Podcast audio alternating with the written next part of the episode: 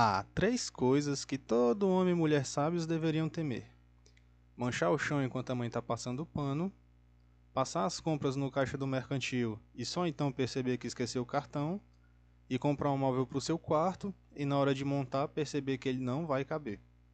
E é com essa referência que eu, Ciro Ferreira, lhes dou as boas-vindas ao nosso primeiro episódio do Leitor Avulso, o nosso podcast barra clube de leitura onde a gente lê o que acha interessante, quando tem tempo e onde dá. Antes de prosseguirmos, por este ser o nosso primeiro episódio, creio que seja interessante uma breve apresentação. Eu sempre tive interesse na literatura, desde que eu comecei a conhecer O Senhor dos Anéis, que eu sabia que era adaptação de um livro, mas eu sempre fui muito acomodado. Eu não fazia aquele esforço de ir atrás dos livros, ficava só na vontade e me dava por satisfeito.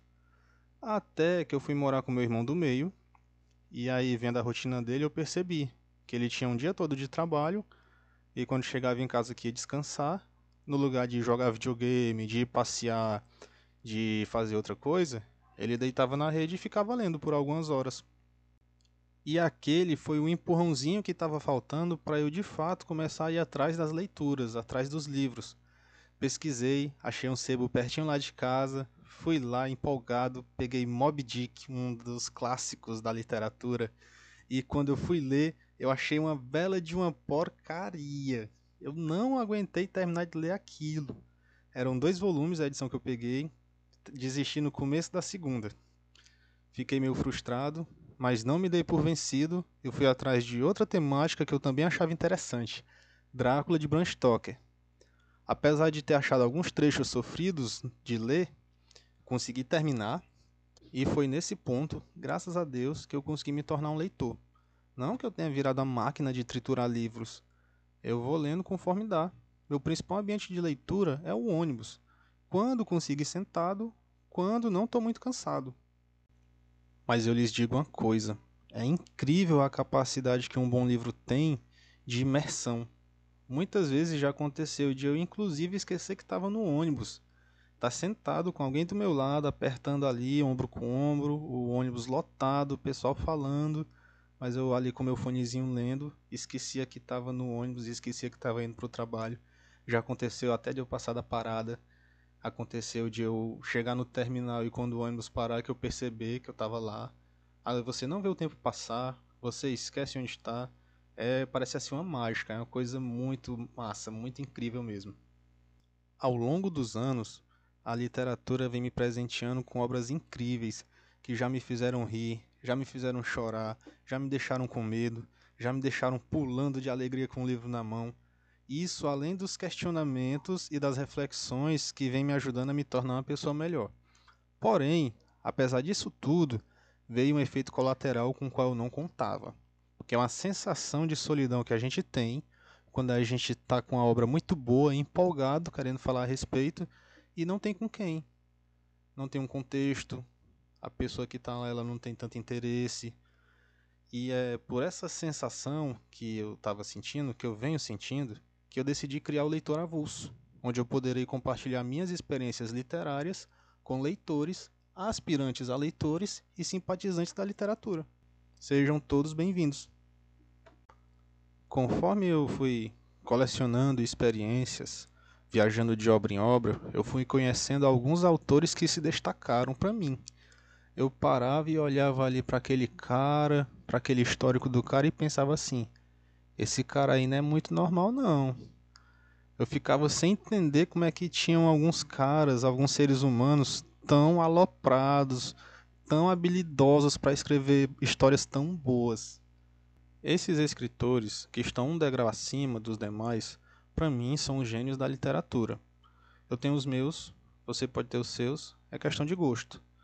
E eu gostaria de falar brevemente sobre um monstro da literatura chamado H.G. Wells, ou Herbert George Wells, nascido na Inglaterra há mais de 100 anos. A menos que você seja muito jovem ou tenha passado sua vida debaixo de uma pedra, você ou leu algum livro dele, ou viu alguma adaptação, ou pelo menos ouviu falar a respeito. E por que, que eu digo isso?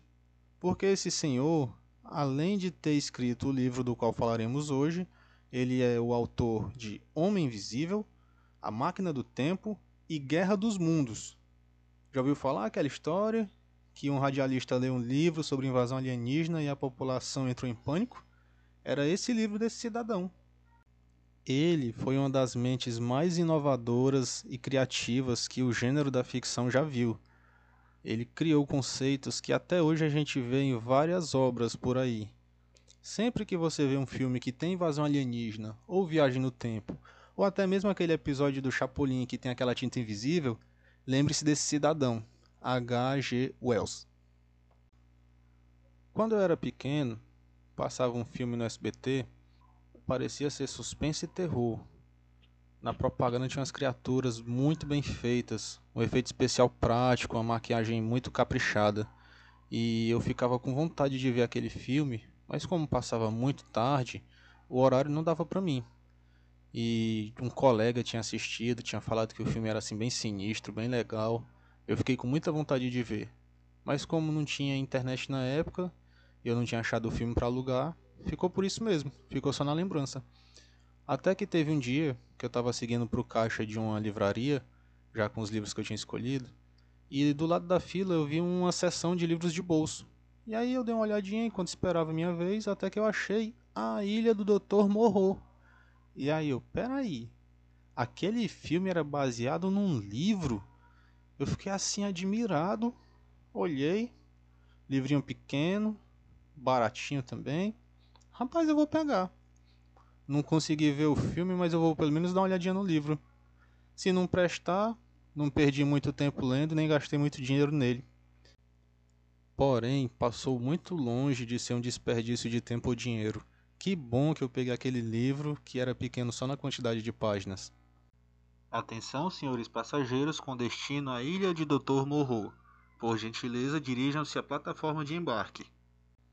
A Ilha do Dr. Morro é uma obra de ficção com elementos de suspense e horror, onde a gente acompanha um náufrago que se vê tendo que sobreviver em uma ilha que é habitada por um cientista, seu ajudante e as criaturas frutos de seus cruéis experimentos científicos.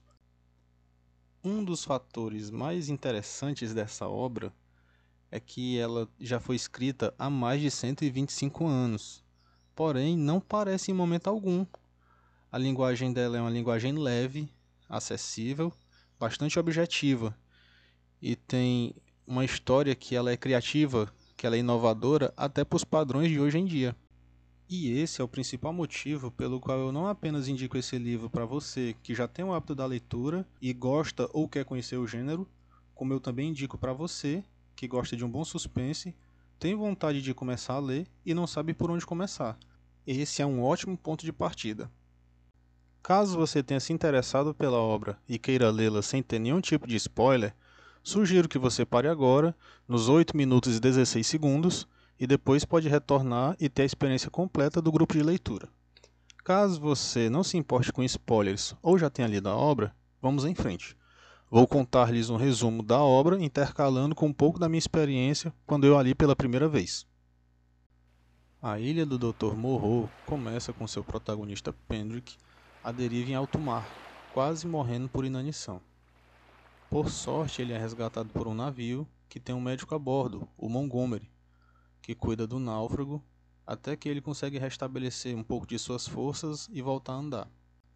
Em uma de suas andanças pelo barco, o Pendrick se vê obrigado a apaziguar uma discussão acalorada entre o capitão e o Montgomery, dada sua dívida com o médico. Consegue acalmar, evita uma briga feia, porém, quando Montgomery chega a seu destino, por vingança, o capitão o expulsa do barco e o devolve ao bote em que foi encontrado.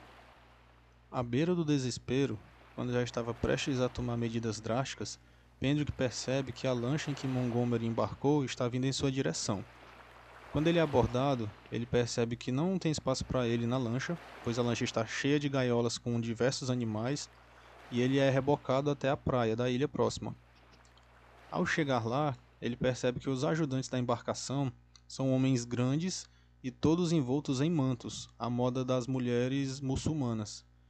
E então o senhor que estava conduzindo a lancha apresenta-se como Morro e diz que preferia não ter hóspedes na ilha, porém fora convencido por Montgomery a salvá-lo. e ele é então levado por Montgomery ao quarto onde irá descansar. Um quarto rústico, porém bem agradável e com estante de livros na parede. Ele já estava bem acomodado, lendo um livro, quando começou a escutar gritos de dor e agonia. Então ele percebe que provavelmente era a onça que estava em uma das gaiolas que desceu do barco. E ele então se tocou, percebeu que aqueles dois estavam fazendo experimentos cruéis com o animal. O jovem tenta ignorar o melhor que pode, porém chega um momento que a dor do animal está tão grande, está incomodando tanto, que ele não aguenta mais ficar no quarto e sai. Só que quando ele sai, ele percebe que o barulho está ainda maior do lado de fora. E aí ele diz uma das coisas mais interessantes da, da história para mim. Ele diz que é como se toda a dor do mundo tivesse encontrado uma voz. Porém, se todo aquele sofrimento fosse experimentado por alguém do lado dele, mas que não pudesse falar, que não pudesse exprimir a dor, ele provavelmente aguentaria de boa, não se incomodaria. É só quando a dor encontra uma voz que a piedade vem atormentar a gente. E foi só depois de ler esse trecho do livro e pensar um pouco a respeito que eu percebi que eu tenho esse problema de ficar querendo que em algumas situações as pessoas sofram em silêncio, simplesmente pelo egoísmo de não querer ser incomodado. E desde então eu venho tentando trabalhar um pouco esse meu lado para tentar ser menos egoísta nesse aspecto. Para você poder corrigir um problema, primeiro você tem que estar ciente de que ele existe e foi essa leitura que me ajudou a perceber esse meu problema. E esse é um dos aspectos mais importantes da literatura, que é o aspecto transformador. Através dos questionamentos e reflexões em suas obras, a literatura ajuda os seus leitores a se conhecerem melhor e a entenderem um pouco melhor o ambiente onde estão. E é esse conhecimento que possibilita mudanças que de outra forma não aconteceriam ou demorariam mais a acontecer. Retornando à história. Pendrick decidiu se afastar o máximo que pudesse para não ouvir mais aquele barulho. Ele foi adentrando a ilha até que chegou numa aglomeração de árvores, onde ele percebeu que não podia mais ouvir os gritos de agonia. Ele viu que tinha um córrego de água no meio das árvores e se aproximou para dar uma olhada, até que ele percebeu uma criatura de quatro bebendo água. Porém, quando a criatura o percebeu, ela ficou de pé, e ele viu que não era uma criatura, era um homem. Ele tentou o contato, mas o homem se assustou e fugiu. Se afastando de lá, Pedro que viu três pessoas ao longe, dois homens e uma mulher. Estavam brincando, dançando, alegres. Ele viu alguma coisa esquisita neles e decidiu ficar olhando de longe, até que ele percebeu o que era. Sentiu um arrepio na espinha. Aquelas pessoas tinham um aspecto suíno, Alguma coisa na sua movimentação, na sua aparência, lembrava porcos. Ele ficou meio transtornado com aquilo e decidiu se afastar de lá. E foi nesse momento que ele percebeu que a criatura de mais cedo estava se aproximando pelas suas costas. E Pendrick pensou e viu que era melhor não demonstrar o medo que estava sentindo e avançou contra a criatura. Mas a criatura se acovardou novamente e fugiu.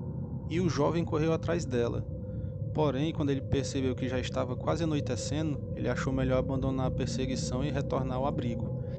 Ele foi andando o mais rápido que conseguia, porém a noite foi mais rápida, e ele se viu andando em meio à escuridão. Começou a ouvir uns barulhos atrás de si, mas ele não tinha certeza se realmente tinha alguma coisa atrás dele. Então ele decidiu passar por cima de um monte, e quando chegou na sua base do outro lado, ele ficou olhando para o seu topo foi quando ele percebeu um vulto se aproximando contra as estrelas. Então ele acelerou o máximo que a escuridão permitiu até chegar na praia. Chegando lá, ele conseguiu ver o vulto com mais facilidade.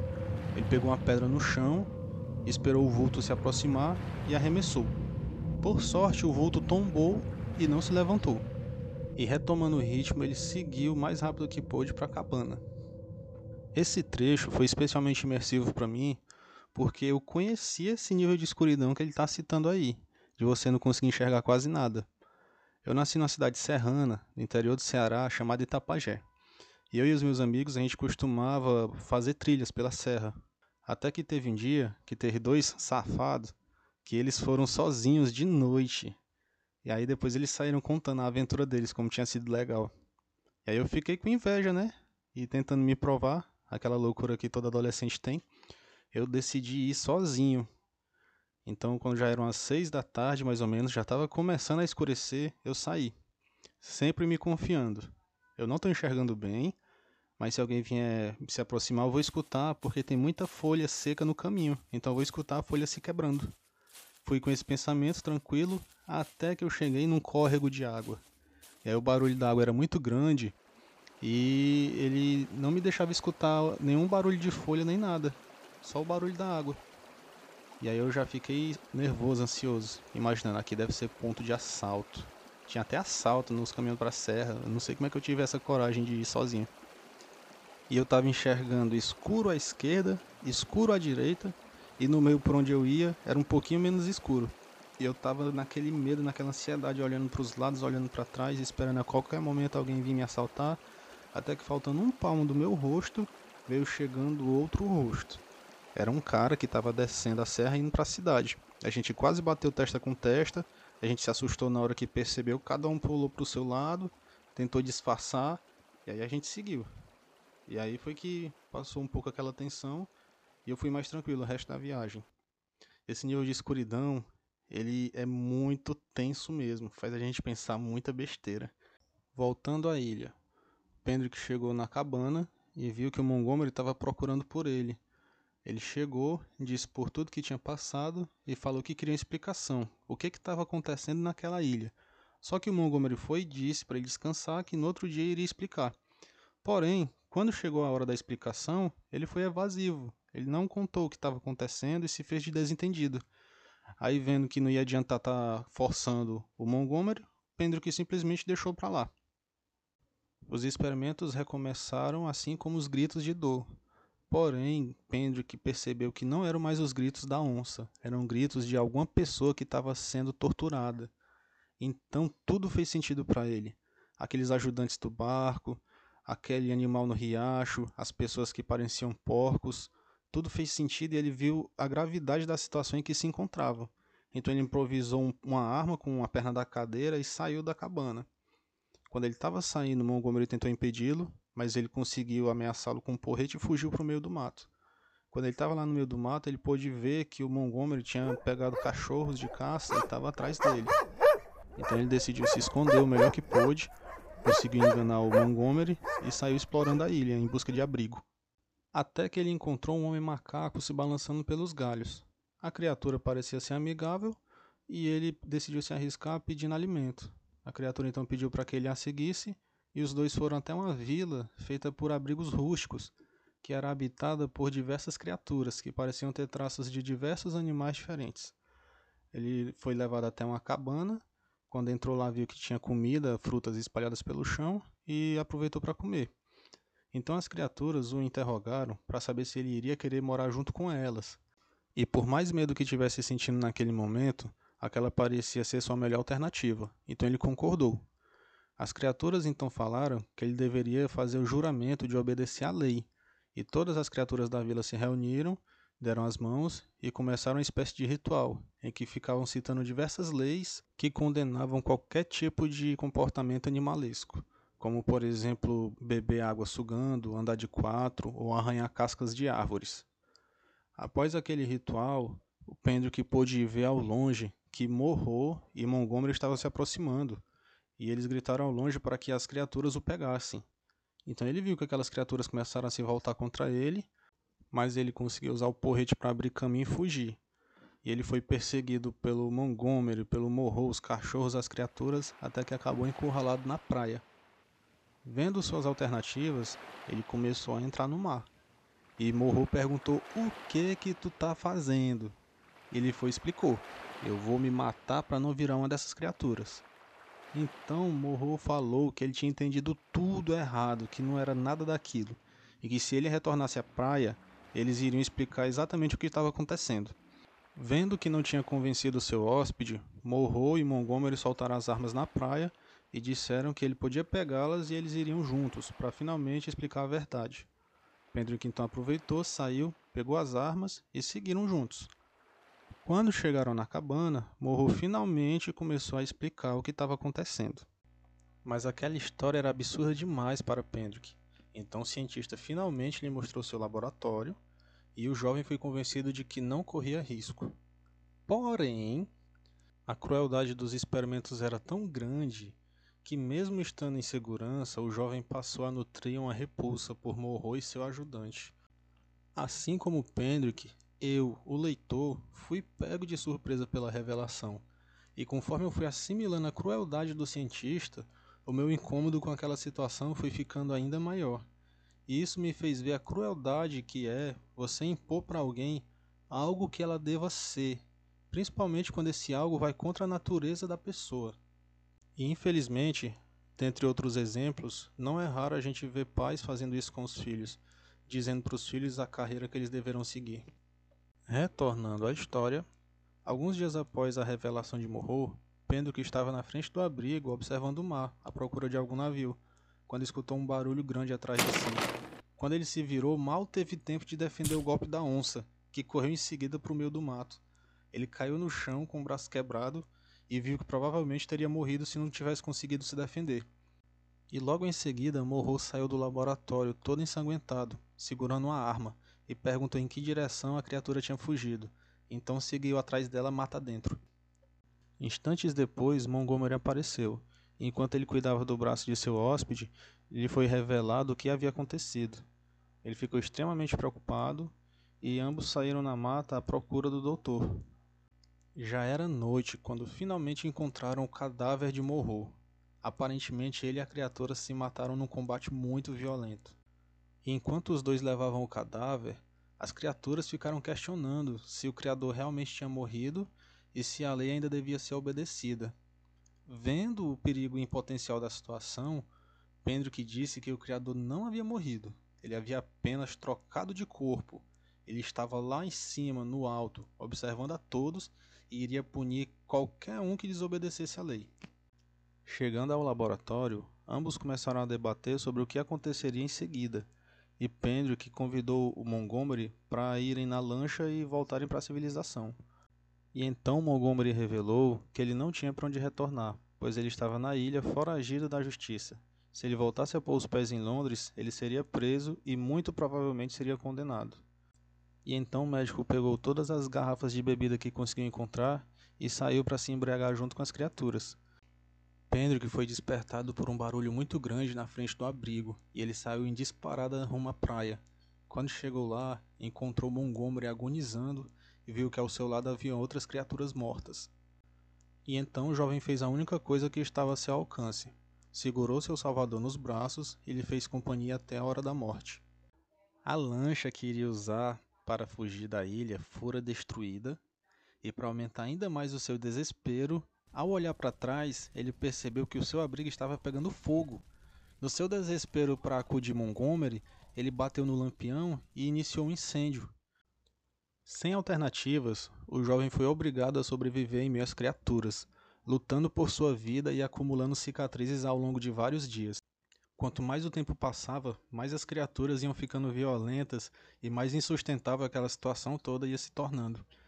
Porém, por um grande golpe de sorte do destino, uma pequena embarcação que estava à deriva foi parar na ilha. Pedro, que não perdeu tempo, pegou suprimentos e entrou no barco e saiu em alto mar finalmente livrando-se daquele pesadelo da ilha. Não demorou muito a ser resgatado por uma embarcação maior, e pouco tempo depois ele conseguiu retornar à civilização. Porém, não conseguiu retornar ao convívio social. Ele sempre imaginava que as pessoas ao seu redor iriam regredir a estados bestiais, cedo ou tarde. Felizmente, ele estava ciente de que aquilo tudo provavelmente era apenas consequência do trauma que ele viveu na ilha. Decidiu então buscar por ajuda e acabou encontrando um psicólogo que conhecera Morro, com quem finalmente pôde falar sobre a experiência que teve na ilha. E por mais difícil que fosse o processo de ressocialização, ele nunca abandonava a esperança, pois sem ela ele não conseguiria sobreviver. E é assim, em meio à solidão e esperança, que acaba a história de Pendrick. Particularmente, eu gostei bastante do final da história pois eu achei ele bem consistente com o que toda a história vinha mostrando. Eu considero que esse foi o final mais feliz que seria possível dentro daquela realidade. Antes de concluir, eu gostaria de fazer duas observações. Primeira, eu resumi muito a história. Praticamente eu deixei só a pele e o osso, e tem alguns trechos do resumo em que o osso está exposto, está aparecendo mesmo, de tão resumido que foi. E a segunda observação é para você que me escutou até aqui e não leu o livro. Caso tenha ficado curioso sobre qual foi a explicação de Morro e não esteja a fim de assumir o compromisso de ler a obra toda, eu lhe digo aqui o nome do capítulo que contém a explicação. O capítulo se chama O Dr. Morro se explica. É um dos capítulos mais interessantes da obra e eu acredito que é um de seus principais diferenciais, que a torna original até para os padrões de hoje em dia. E esse é o meu relato de como foi a minha visita à ilha do Dr. Morro. E você já andou por lá? Que tal tirar um fim de semana ou um feriado para conhecer a ilha? Eu aconselho. Achei uma bela de uma viagem. Gostaria de agradecer a todos que me ouviram até aqui. E esse foi o nosso primeiro episódio do Leitor Avulso. Valeu, pessoal!